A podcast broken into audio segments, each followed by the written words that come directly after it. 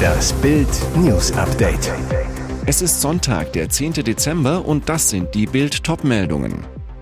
Große Bürgergeldtabelle. Deutsche, Afghanen, Syrer, Iraker, Ukrainer. Die Wahrheit über die Stützemilliarden.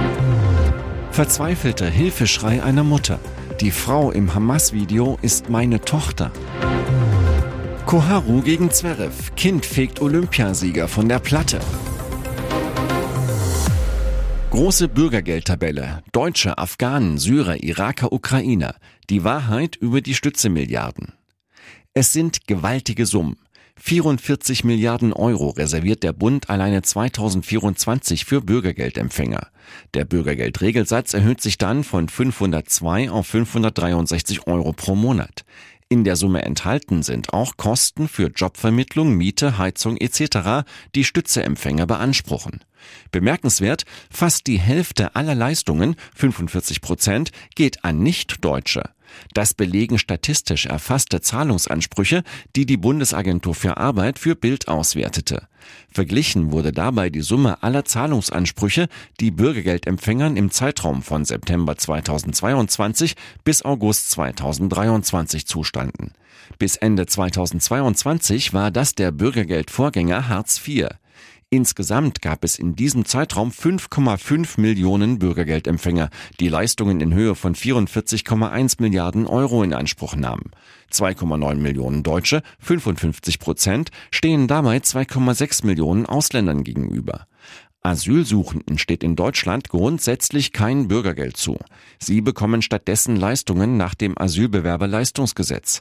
Ausnahme von dieser Regel sind Flüchtlinge aus der Ukraine.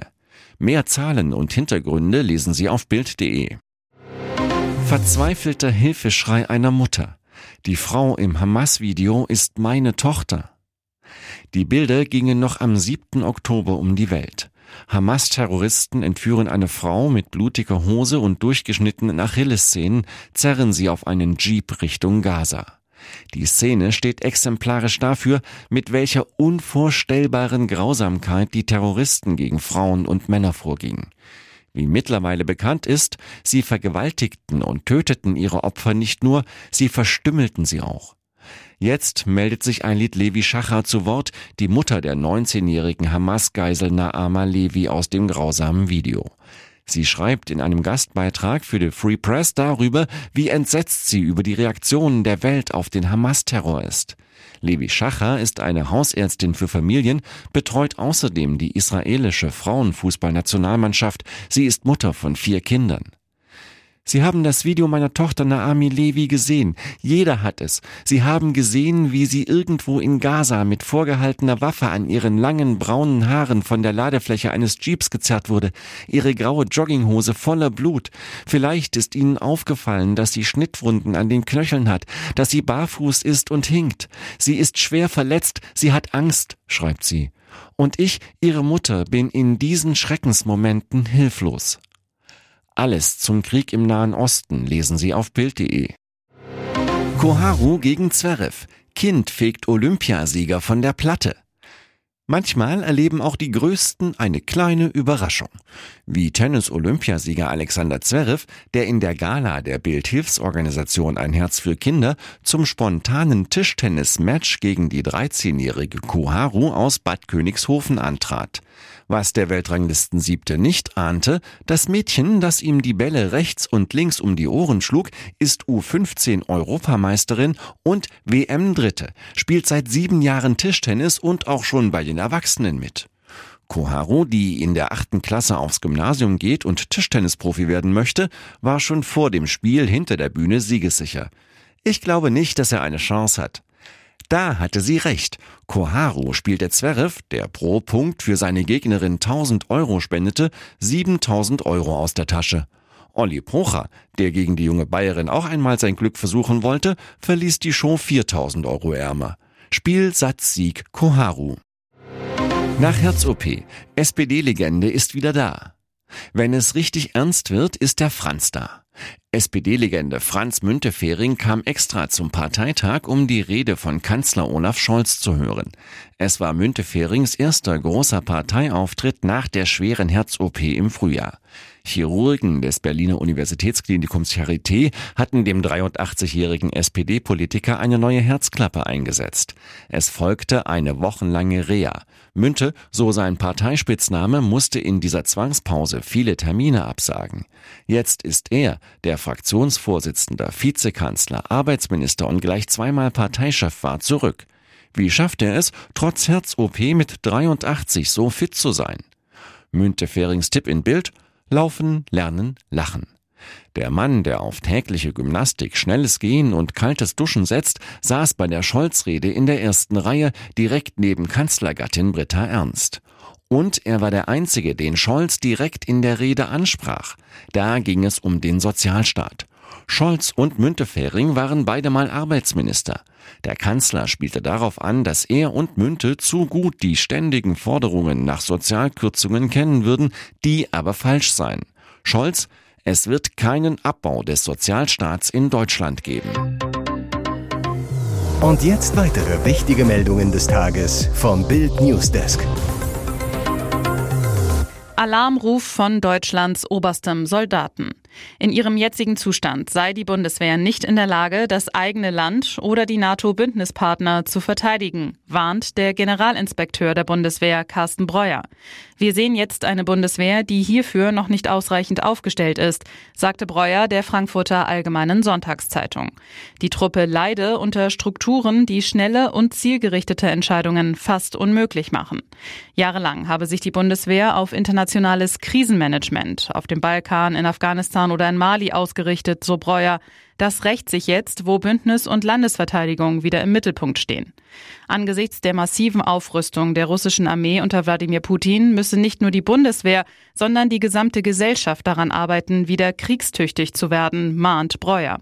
Wir müssen uns an den Gedanken gewöhnen, dass wir vielleicht einmal einen Verteidigungskrieg führen müssen und nicht mehr die Wahl haben, ob wir uns an einem Einsatz weit weg beteiligen wollen. Nicht nur Offiziere und Soldaten, sondern die Gesellschaft als Ganzes muss die Notwendigkeit einer noch konsequenteren Abschreckung anerkennen, so der Generalinspekteur, der seit Mitte März im Amt ist. Auch am Tag danach ist die historische 1 zu 5 Bayern-Klatsche in Frankfurt Thema bei Die Lage der Liga bei Bild TV. Bild-Sportchef Walter M. Straten beobachtet, Bayern-Trainer Thomas Tuchel habe selbst zugegeben, dass er die Mannschaft taktisch etwas überfordert hat, weil er kurz vor Spielbeginn die Aufstellung der Frankfurter gesehen hat und die anders war als erwartet und er andere Anweisungen gegeben hat.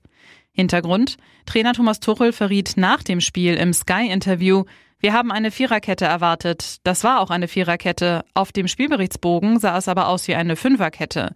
Als das Spiel begann und die Frankfurter doch in der Viererkette spielten, war anscheinend die Verunsicherung in der Mannschaft groß. Bildsportchef Walter M. Straten analysiert, ich glaube, das Problem der Bayern liegt irgendwo tiefer. Wir hatten mehrfach die Situation, dass sie, wenn es nicht läuft, nicht mehr zurückschlagen können, sondern dann fliegt der ganze Laden auseinander. Rums. Die Bayern haben am Samstag 1 zu 5 in Frankfurt verloren. Es ist die höchste Ligapleite für den Rekordmeister seit 2019. Auch damals verloren die Münchner mit 1 zu 5, ebenfalls in Frankfurt. Ihr hört das Bild News Update mit weiteren Meldungen des Tages. Diesmal ist es offiziell. Es war die erste Panne dieser Art bei The Mask Singer. Vor zwei Wochen verrutschte dem Kiwi noch während seines Live-Auftritts die Maske. Blitzschnell hatten die TV-Zuschauer erkannt, wer hierfür noch nicht mal eine Sekunde sein Gesicht gezeigt hatte. Ziemlich eindeutig war nämlich zu sehen, dass Schauspieler Uwe Ochsenknecht von einem Windstoß überrascht wurde, der ihm die Maske vom Kopf fegte. Trotzdem durfte der niedliche neuseeländische Kiwi mit dem Propeller in der letzten Woche noch einmal performen. Am Samstagabend wird der Kiwi dann aber aus der Show gewotet. Die Enttarnung kurz darauf ist keine große Überraschung. Wie erwartet kommt Uwe Ochsenknecht unter dem riesigen Kiwi-Kopf hervor und teilt Moderator Matthias Optenhöfel mit, was ihn vor zwei Wochen den Kopf verlieren ließ. Turbulenzen. Er erklärt, dass das Team eigentlich vorhatte, ihm die Mütze wegfliegen zu lassen, die Windmaschine dann aber zu stark war. Dass sich das Bild blitzschnell in Social Media verbreitet, war nicht zu verhindern. Ochsenknecht. Klar, die Leute machen dann ein Standfoto und es ist im Netz. Trotzdem hatte der Schauspieler riesigen Spaß an seinem Nebenjob und bedankte sich beim gesamten Team. Das hat sehr viel Spaß gemacht. Hier ist das Bild News Update. Und das ist heute auch noch hörenswert.